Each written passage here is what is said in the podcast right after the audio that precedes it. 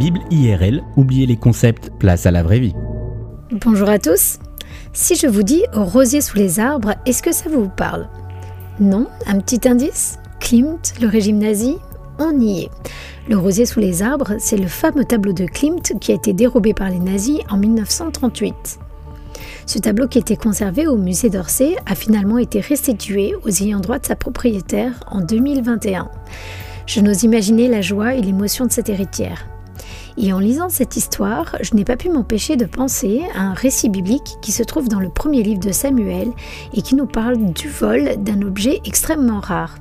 On peut même aller plus loin, il s'agit du vol de l'œuvre d'art la plus précieuse que le peuple d'Israël n'ait jamais possédée. Et cette œuvre d'art, c'est l'Arche de l'Alliance. L'Arche de l'Alliance, c'est quoi? C'est un coffre de bois d'acacia recouvert d'or pur et qui contient trois objets hautement symboliques. L'arche de l'Alliance était protégée dans le lieu le plus sacré du temple, et c'est dans cette salle de 11 mètres carrés, dans le Saint des Saints, que Dieu choisit d'y manifester sa présence. Alors vous imaginez que lorsque ce coffre sacré tombe dans les mains des ennemis, c'est un véritable tsunami. C'est un tel choc pour le prêtre Élie, alors âgé de 98 ans, qu'il en tombe de sa chaise et se brise la nuque. Les ennemis d'Israël, les Philistins, vont installer le coffre sacré, l'arche de l'alliance, dans le temple de leur faux dieu Dagon, et va s'en suivre sept mois de malheur pour ce peuple qui sera frappé, et ça ne s'invente pas, d'hémorroïdes. Au bout du rouleau, ils décident de renvoyer leur trophée de guerre au peuple d'Israël.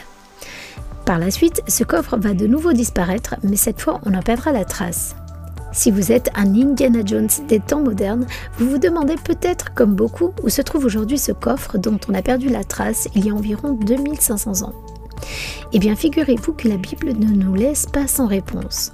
Ce coffre sacré n'était que le symbole des choses à venir et l'arche de l'Alliance est réapparue en la personne de Jésus.